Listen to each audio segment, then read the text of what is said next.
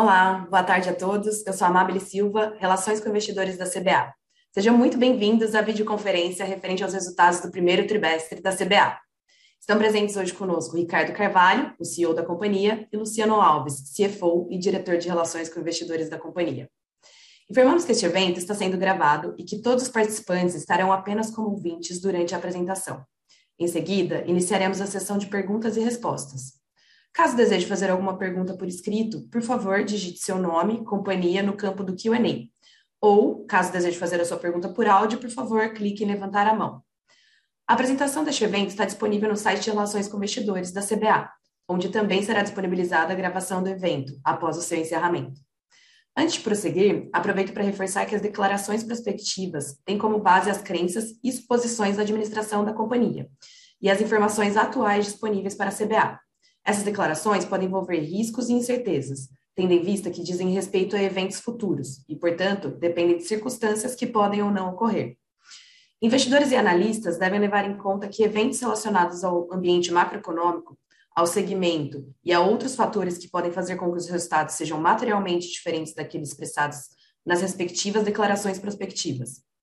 Agora, eu gostaria de passar a palavra para o Ricardo Carvalho, que irá comentar os principais destaques do primeiro trimestre de 2022. Por favor, Ricardo, pode prosseguir. Obrigado, Amável.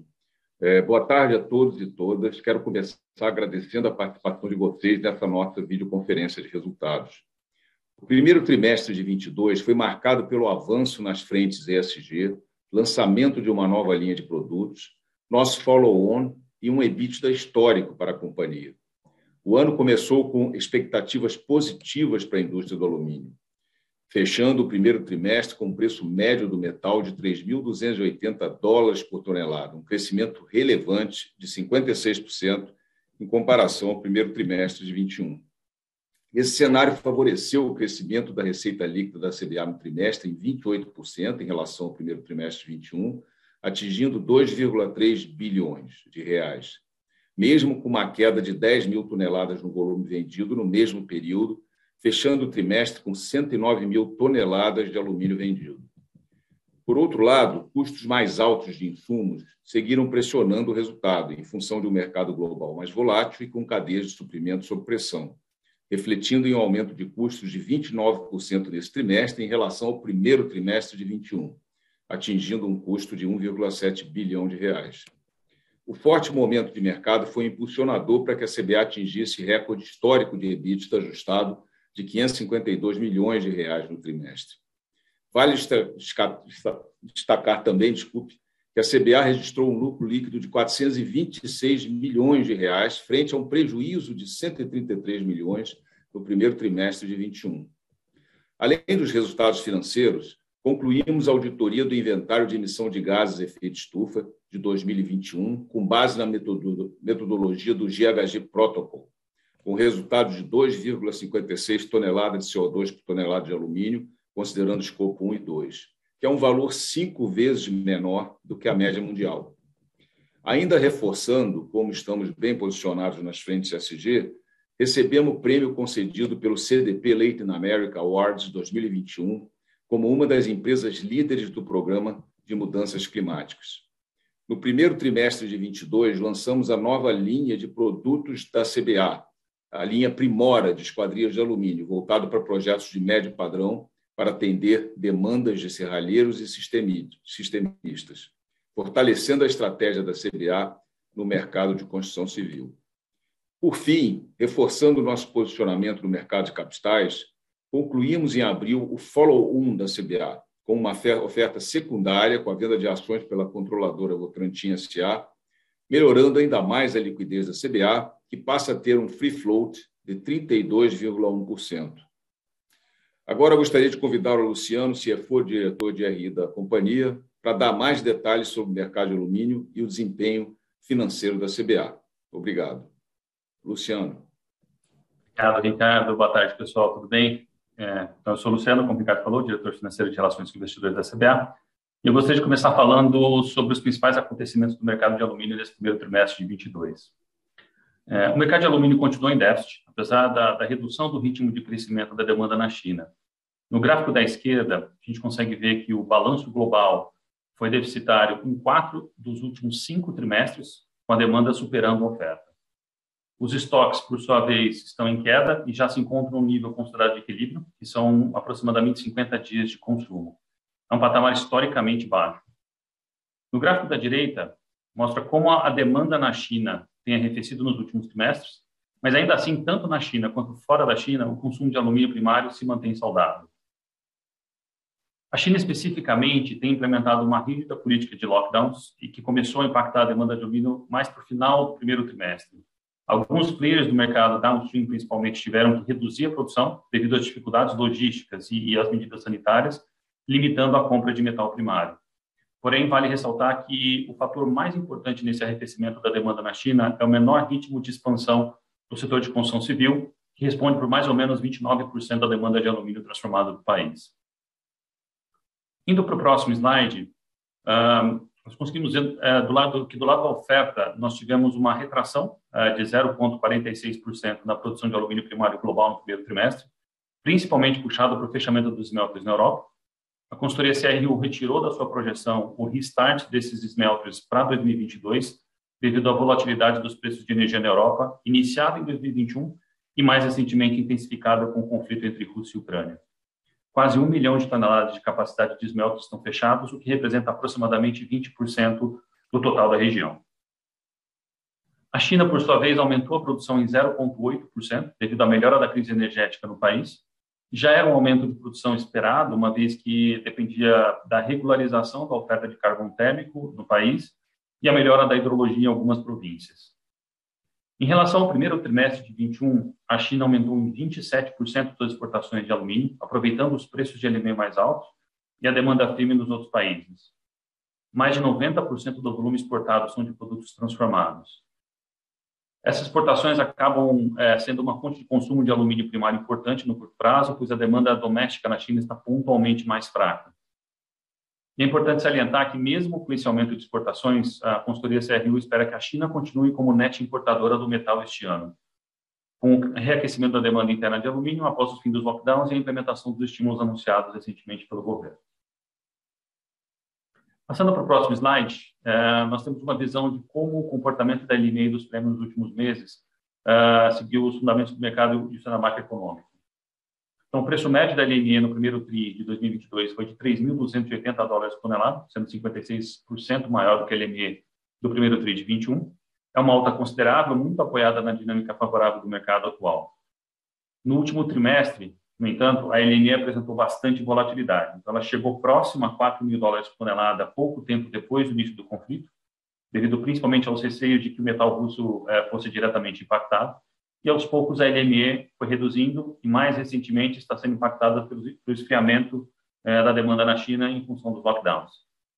Por outro lado, um outro termômetro importante do mercado são os prêmios regionais, que continuaram subindo, suportados pela demanda firme eh, da China, estoques mais baixos eh, e maiores custos logísticos, e, além das incertezas sobre as sanções ao metal russo.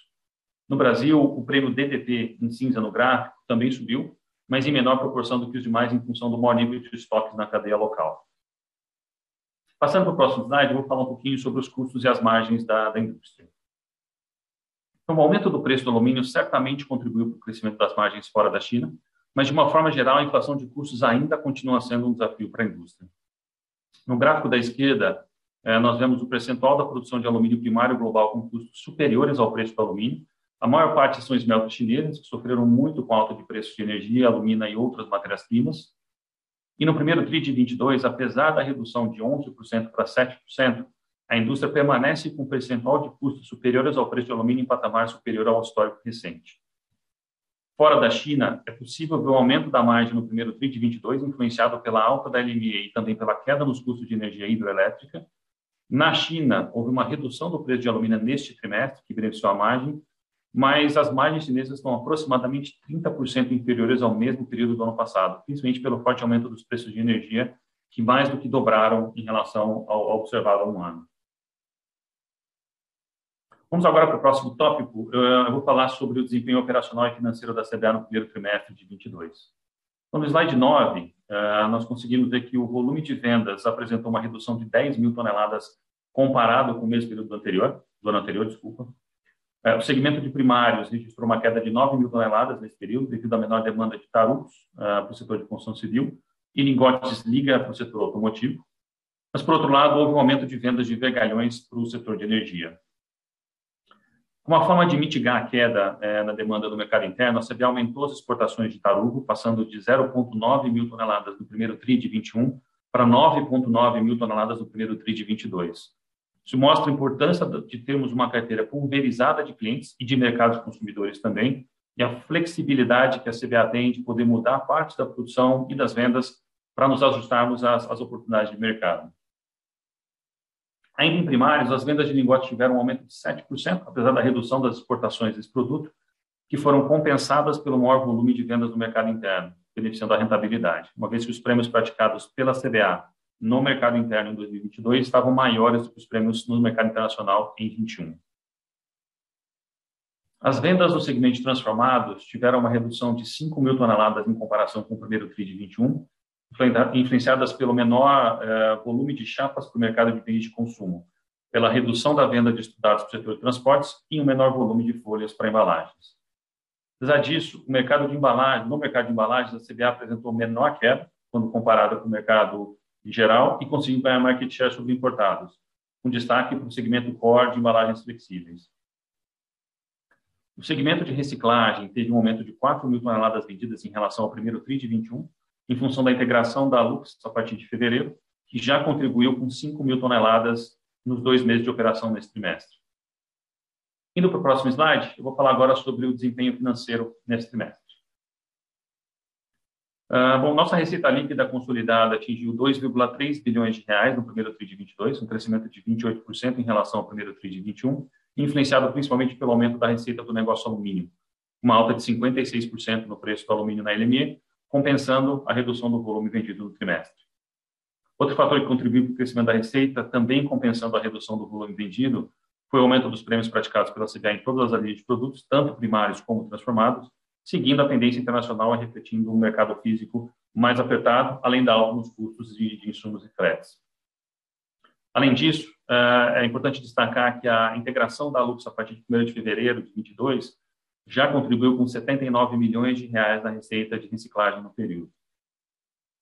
Nesse trimestre, ainda temos o efeito negativo do hedge estratégico no valor de 121 milhões de reais, com redução do volume contratado de 12 mil toneladas até janeiro para 7 mil toneladas por mês a partir de fevereiro. E esse, lembrando, né, esse hedge deixou de ser executado pela CBA em junho de 2021, mas existem contratos vigentes até maio de 2022.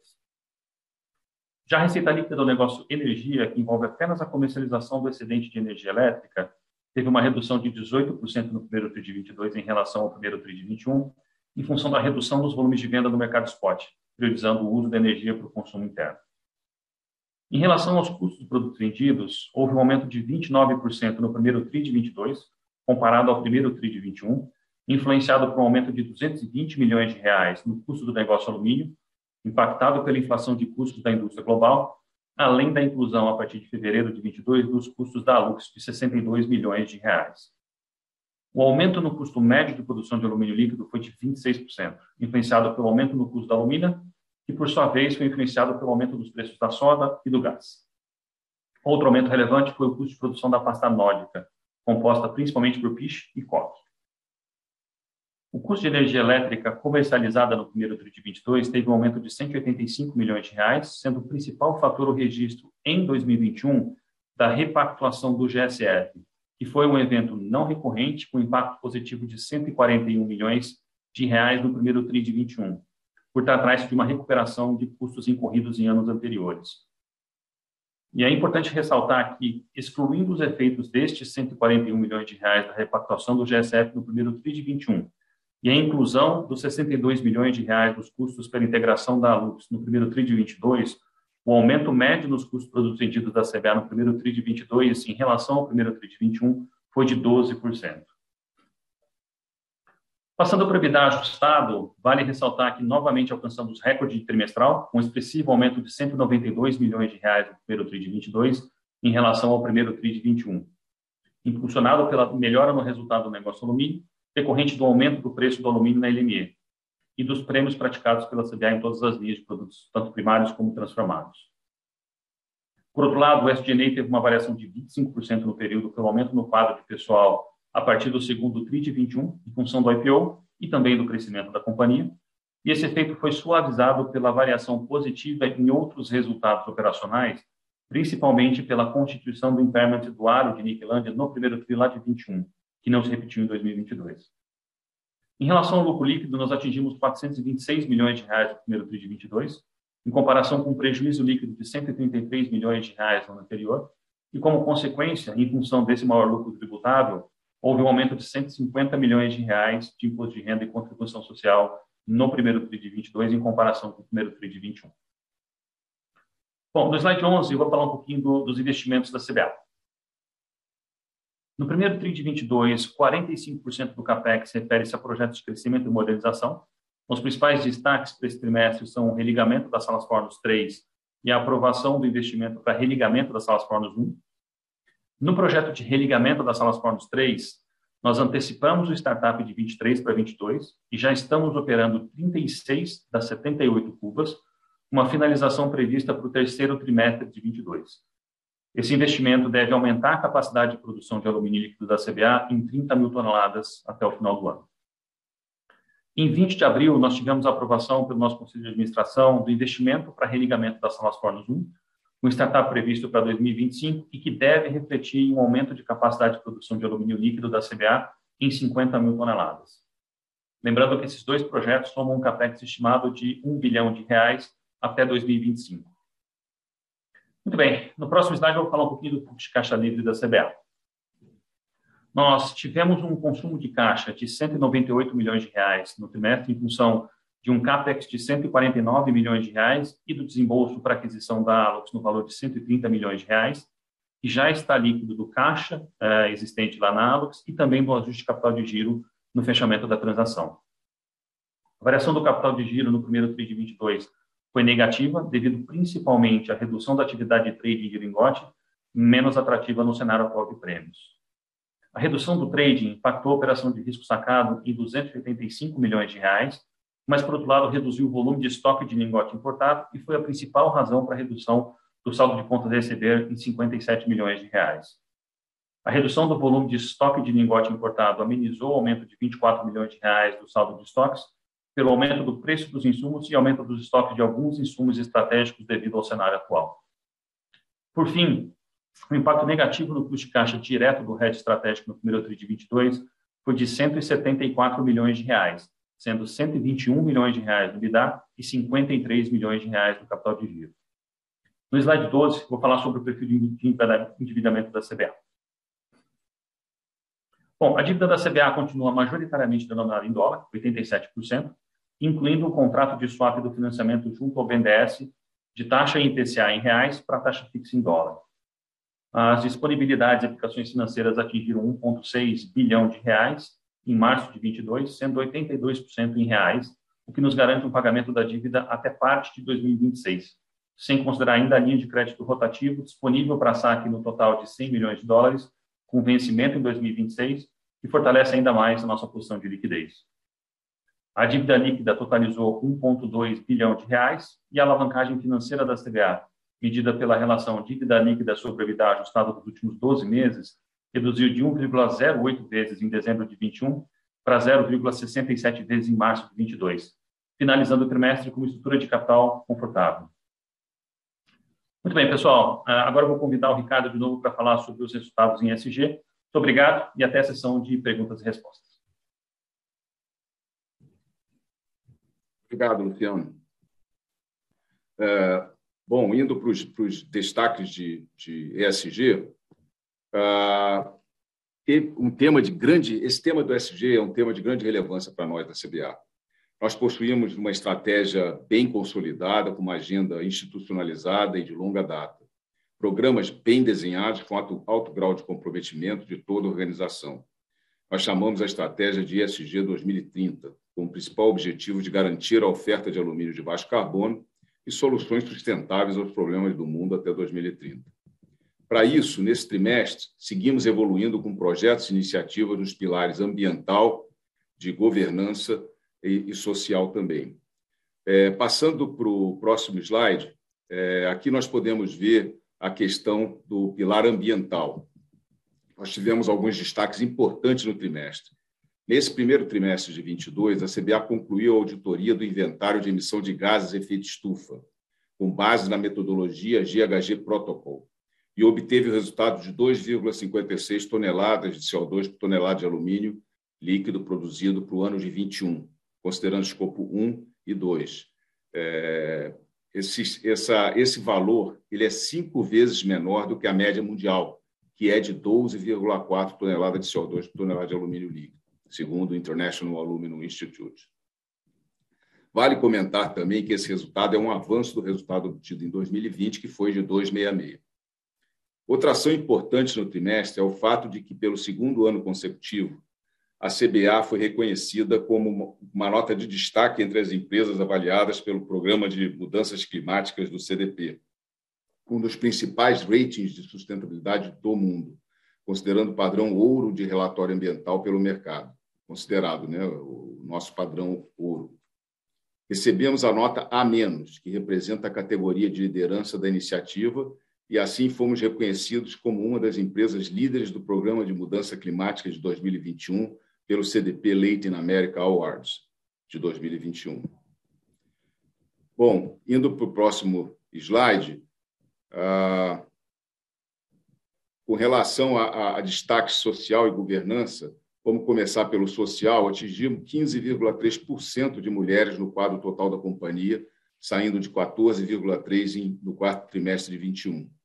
Estamos avançando trimestre a trimestre. Em 2018, quando iniciamos esse processo, de amadurecimento sobre a prática de diversidade na CBA, havia 7,4% de mulheres no quadro. Na liderança, esse indicador é de 19% nesse trimestre, frente a 17% em 21. Em relação aos projetos sociais, a CBA possui 51 iniciativas planejadas para implementação em 22. Elas estão em fase de pactuação com os parceiros públicos e contratação de fornecedores. Os eixos de atuação são em educação, apoio ao poder público, dinamismo econômico, além de projetos ligados ao core business da empresa, com estudos voltados para embalagem multicamadas e sucata pós-consumo. No âmbito de governança, continuamos evoluindo no programa Suprimento Sustentável, que visa a incorporação da sustentabilidade no processo de compras da companhia.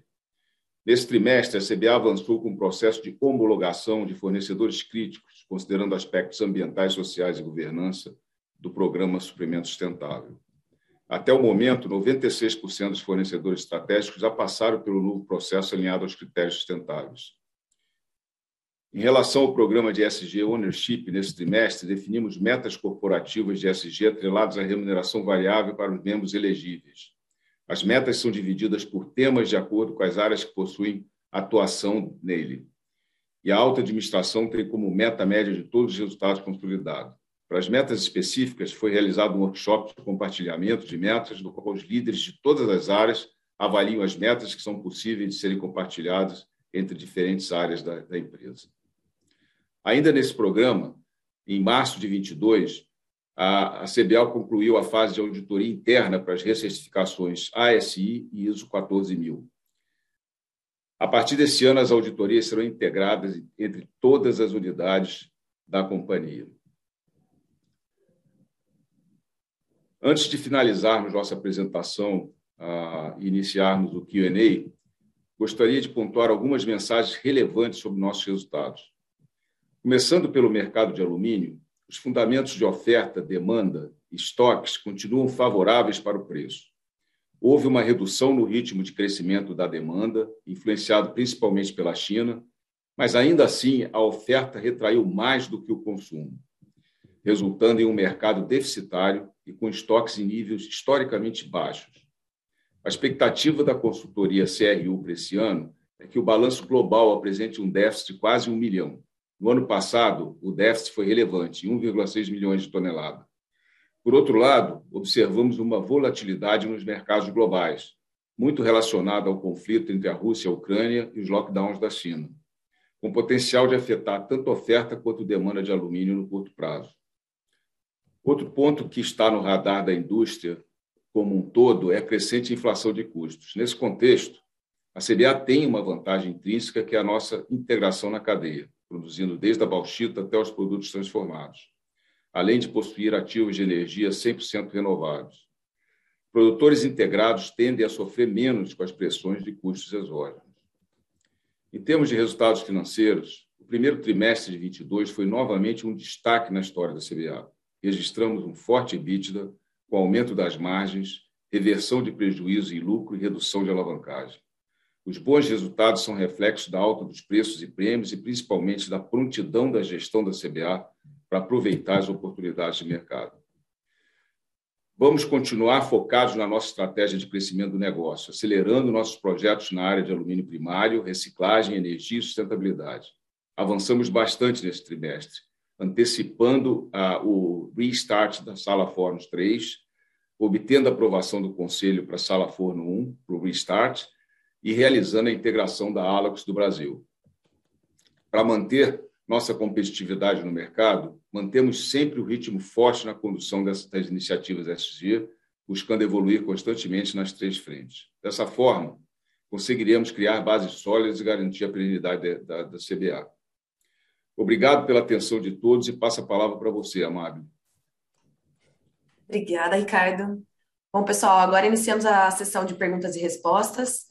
E lembrando que, caso deseje fazer alguma pergunta por escrito, por favor, digite seu nome, o nome da companhia e a pergunta no campo QA. Caso deseje fazer alguma pergunta por áudio, por favor, clique em levantar a mão. E se a sua pergunta for respondida, você pode sair da fila clicando em abaixar a mão. A primeira pergunta vem pelo áudio do Leonardo Correia, do BTG Pactual. Por favor, Leonardo, pode prosseguir.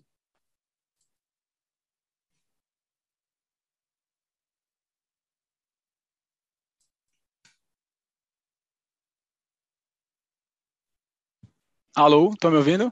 Oi, Léo, agora sim. Tá tudo bem aí? Estão conseguindo me ouvir bem? Agora sim. Ah, maravilha. Tudo bem? Boa tarde, pessoal. Boa tarde. Espero que, que estejam bem. É, eu tenho duas perguntas. A primeira pergunta é com relação ao mercado de, de alumínio, né? A gente está tá vendo, Luciano, você, você comentou, você trouxe vários gráficos uh, e uma análise do CRU também para a discussão, é, a gente olha o alumínio pré-guerra, ele estava negociando acima de 3 mil dólares, né, assim, 3,200, que foi mais ou menos a média é, que vocês né, recordaram no primeiro trimestre, né, a média de preço. É, com o nível de interrupção é, que a gente viu e, e enfim, e mais aperto de mercado, com a LMI caindo mais ainda, é, né, os estoques, a gente viu o alumínio indo para 4 mil dólares e, enfim, agora já devolveu praticamente tudo. Uh, na ponta, aqui nos últimos dias, a gente está vendo uma fraqueza, de certa forma, difícil de entender, né, já, já para 2.800 dólares. Então, primeiro, ouvindo um pouco de vocês, um pouco mais de vocês, né, é, sobre o mercado, né, estoque caindo, só que ao mesmo tempo a gente tem lido muito na China de uma volta de capacidade, né, de smelting, é, que tinha sido eventualmente desligado na China nos últimos tempos e agora está voltando. Então, queria ouvir de vocês assim, como vocês estão vendo esse supply picture que tem sido tão relevante historicamente para alumínio. Vocês estão vendo alguma mudança de postura? De fato, assim, o supply chinês está preocupando ou vocês, ainda acham que é mais uma questão de demanda na ponta pelos lockdowns? Esse é o primeiro ponto.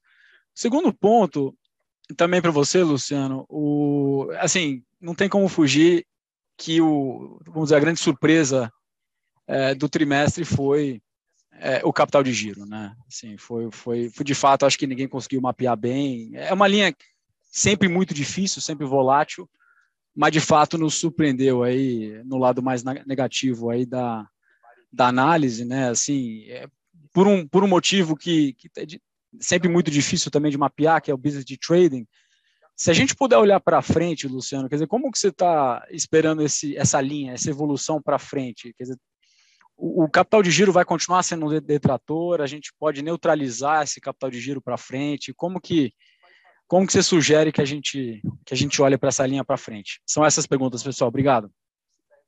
Obrigado pelas perguntas, Léo. Bom, vamos é, só pela primeira, inicialmente falando da indústria. É, é um momento de muita incerteza. Assim, vocês têm acompanhado o, o que tem acontecido uh, recentemente, como você bem falou. Vamos esquecer um pouco os, os, acontecimentos recentes, mas esta é uma indústria que já há alguns trimestres vem em déficit. é, principalmente é, ocasionado pela China, né, a gente sabe da história, uh, e com estoques é, decrescentes, né, estoques caindo. Então, é, ela estava num cenário uh, restrito, ou seja, você tem um, um, no mercado de commodity com uma, um mercado de déficit e ainda estoques em queda, é naturalmente um cenário mais, mais restritivo. E aí, em consequência, veio o, o conflito, que intensificou ainda mais essa volatilidade, só que mais recentemente, é, talvez o, o, impacto maior tenha sido na questão da demanda, né?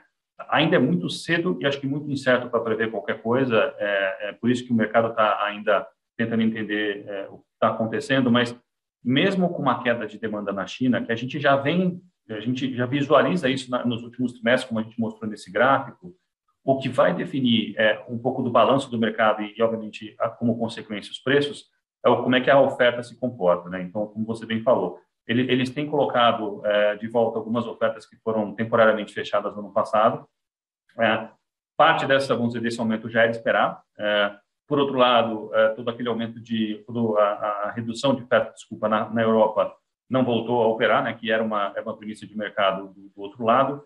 Então, o que vai definir a, a dinâmica é, do setor daqui para frente é um pouco essa equação. Talvez mais no curtíssimo prazo agora existe uma preocupação maior relacionada ao que tem acontecido especificamente na China, que é o maior consumidor e o maior produtor de alumínio no mundo, né? Então, mais ou menos de 55 a 60% da oferta da demanda. É por isso que você vê essa volatilidade maior no curto prazo, tá? Mas de novo, o que acontece para frente vai depender muito de como é que se comportam essas variáveis. Então, a dúvida é se a gente continua com, a, com o cenário uh, anterior ou não. Então, é, é, um pouco essa a dúvida do, uh, do momento atual.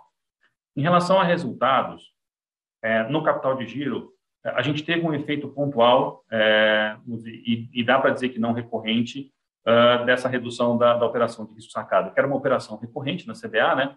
E que, obviamente, nós, é, nós reduzimos a expulsão e foi uma redução, uma, uma redução relevante. Então, o impacto foi muito concentrado neste trimestre, tá? Uh, para os próximos trimestres, a gente, obviamente, não, não dá guidance, Léo, mas como é que a gente tem que pensar CBA? Este impacto especificamente, a gente não deveria ver grandes diferenças, a não ser que voltemos a, a, importar metal e revender no mercado interno. Tá? Aí sim você vai ter um, um efeito contrário, vai ter um efeito positivo se isso acontecer.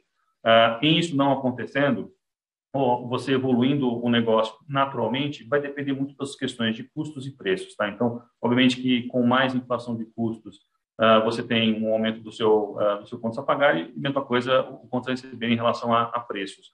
Mas, vamos dizer, na nossa visão, esse impacto que a gente teve no primeiro tri, ele foi mais forte do que uh, do que deveríamos ver num, vamos dizer, num, num no momento normal de, de operação da CBA, tá? por conta dessa, desse desmonte dessa operação de risco sacado pela redução da, da importação de lingote. Tá ótimo, obrigado, Luciano.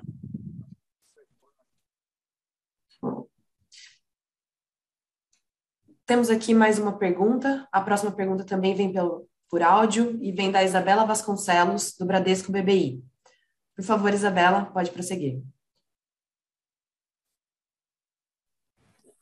Estão me escutando bem? Sim. Ótimo. É, boa tarde a todos.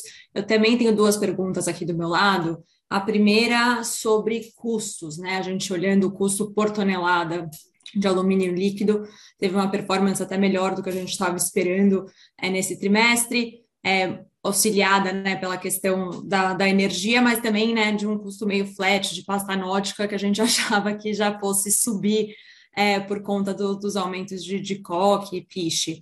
Aí eu queria perguntar para vocês é, o que vocês estão enxergando em termos de evolução de custo é, por tonelada nos próximos trimestres, né? Se a gente já chegou num, num, pico ou muito próximo de um pico, eu sei que é difícil porque tem muita volatilidade é, dos custos é, de input, mas só para entender o que vocês estão imaginando é, em termos de, de, evolução de custo nos próximos tris. É, e a segunda pergunta sobre demanda no, no mercado doméstico, se vocês puderem comentar como está a situação de estoque hoje na cadeia, é, demanda na ponta, isso é, nos diferentes segmentos, e ajudar bastante a gente. Obrigada. Obrigado, Isabela. É, bom, começando aqui com a questão dos custos, obrigado pela pergunta. É, separar um pouco a, a resposta, né? Eu acho que a gente tem uma inflação de custos na indústria é, e, e, que já vem impactando há alguns, alguns meses, alguns trimestres, né? Então, alguns exemplos, o gás natural tem um componente de custo importante, a soda cáustica é um componente de custo importante, o coque é um componente de custo importante, peixe também.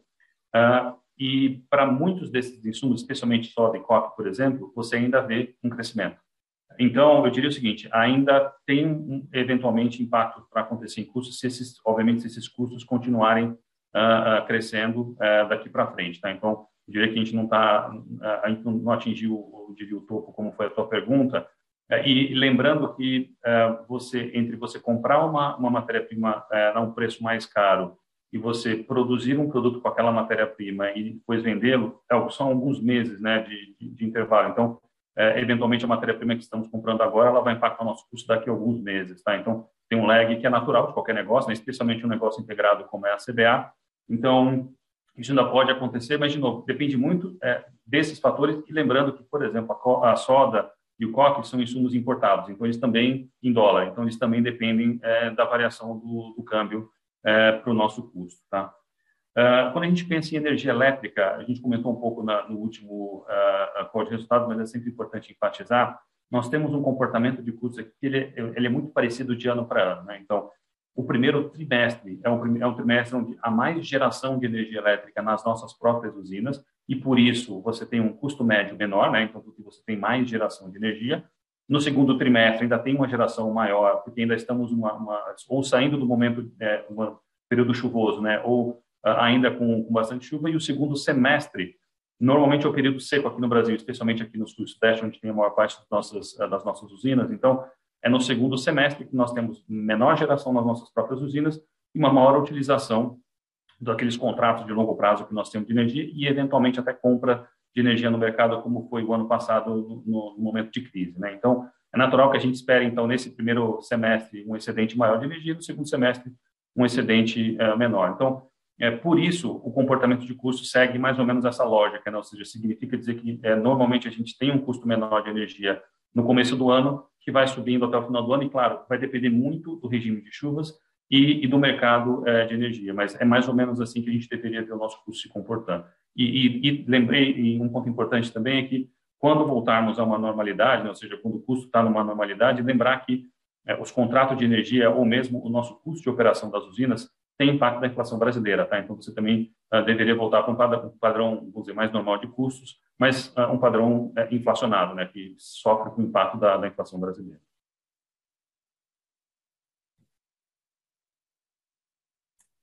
Tá claro, obrigada, Luciano. E sobre demanda no mercado doméstico? Me desculpa, eu esqueci da segunda pergunta. Isso. Demanda no mercado doméstico é muito difícil prever, Isabela. A gente uh, que a gente pode dizer? Assim, tinha um, eu diria, um estoque na cadeia maior, é, já desde o final do ano passado até o início desse ano, uh, que a gente imagina que, que já foi reduzido.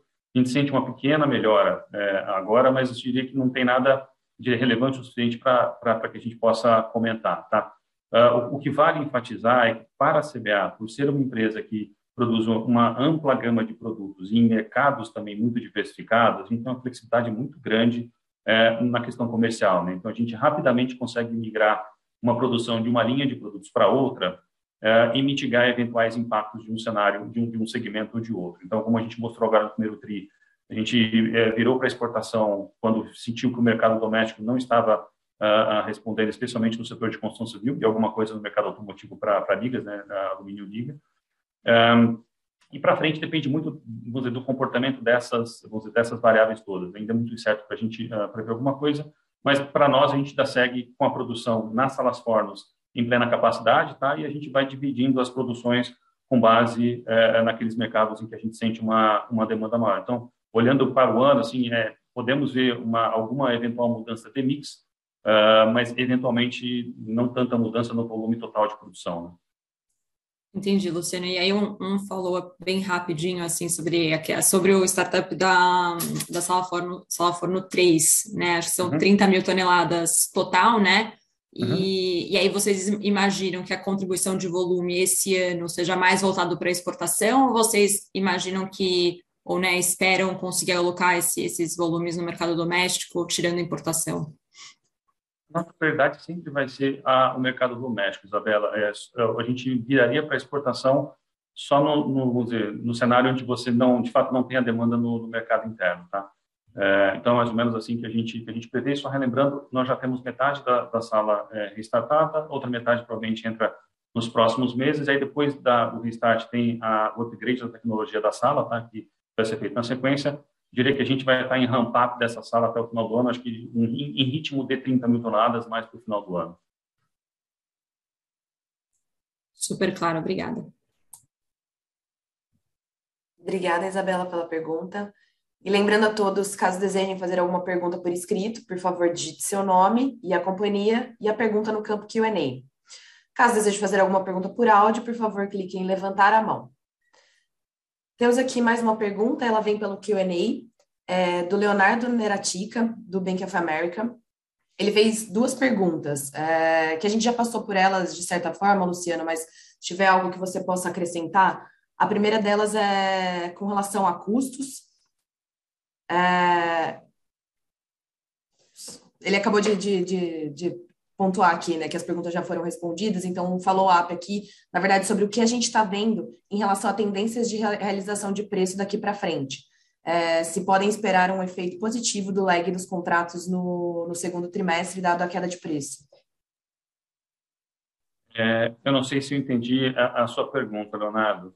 É, o que acontece é que os preços eles mais ou menos seguem uh, o mercado que você vê uh, na tela, né? Ou seja, no, as nossas vendas, a grande maioria delas, elas são vendidas com base na, na LME média do mês anterior.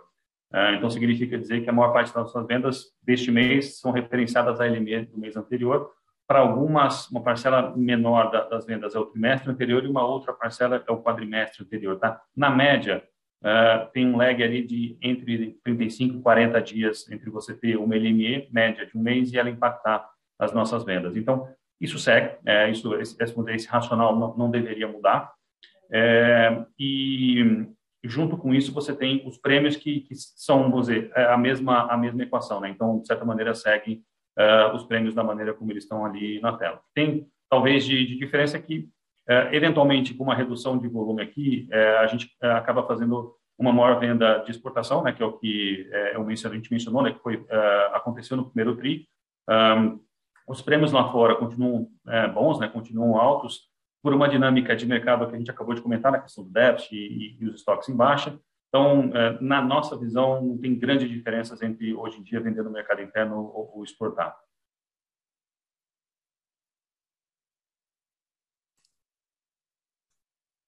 Obrigada, Leonardo, pela, pela sua pergunta. É, caso tenha alguma outra questão, a gente está tá à disposição. É, o, temos aqui mais uma pergunta por áudio, vem do Caio Greiner, do BTG Pactual. Por favor, Caio, pode prosseguir.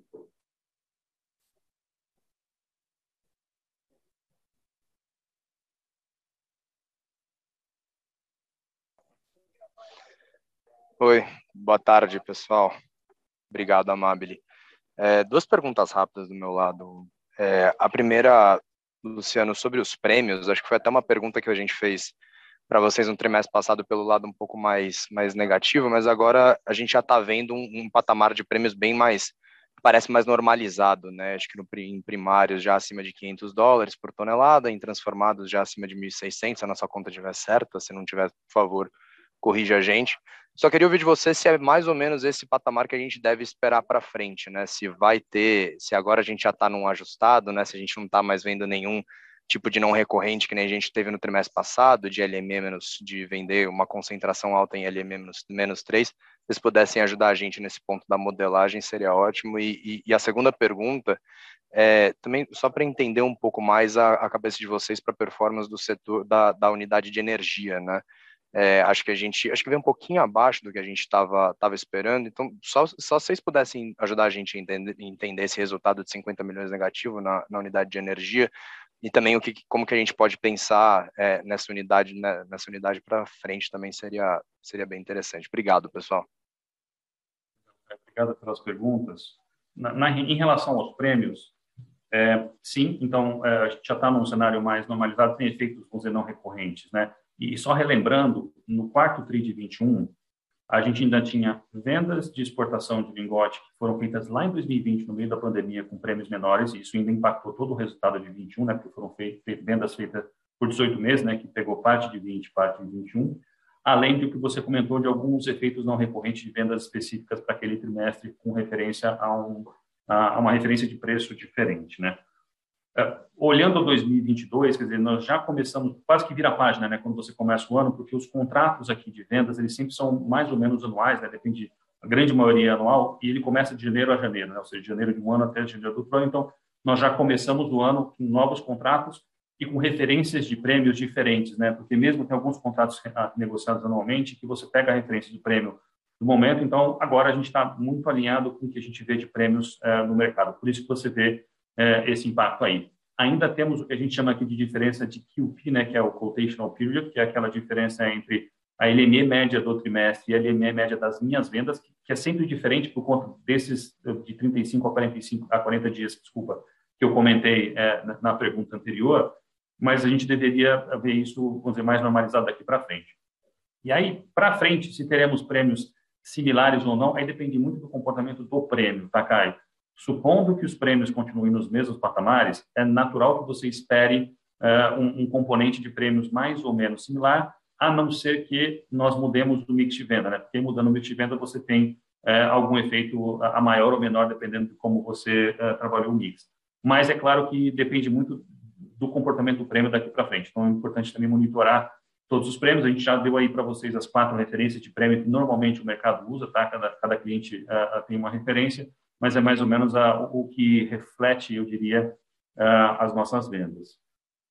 No caso da energia, uma boa pergunta, e acho que eu, comentei isso em algumas, em, algumas reuniões, mas acho que só para deixar claro para todos, a energia para nós, a gente tem uma energia que ela é uma geração de energia que tem uma capacidade suficiente para nos atender, mas nós sempre temos contratos de longo prazo que nos dão um excesso, um excedente de energia que ele serve justamente para é, suportar é, momentos de volatilidade, como foi o exemplo do ano passado, ou como naturalmente é sempre o segundo semestre, né, onde você tem uma menor geração das usinas próprias, e a gente pode usar mais ou menos desses contratos dependendo do, uh, do momento. Então, significa dizer que o resultado do negócio energia para a CBA, ele sempre vai ser uma relação do que é, eu tive de comercialização de energia, mas só do excedente de energia, ou seja, aquilo que eu tive é, em relação ao, ao, que eu não consegui gerar, ou seja, eu não consegui gerar ou, ou utilizar na produção de alumínio.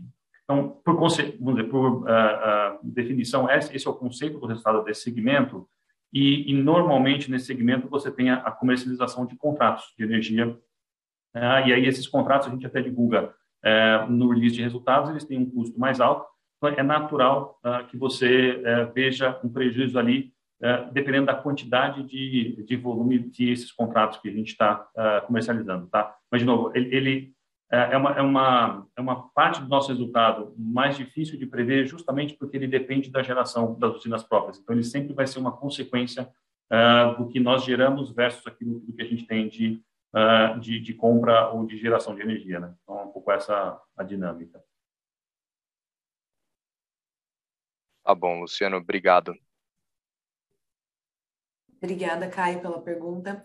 Temos aqui mais uma pergunta pelo Q&A. Ela vem do Fábio Colares, da Caixa. É, ele, ele comenta que gostaria de retomar a questão da oferta de alumínio na China.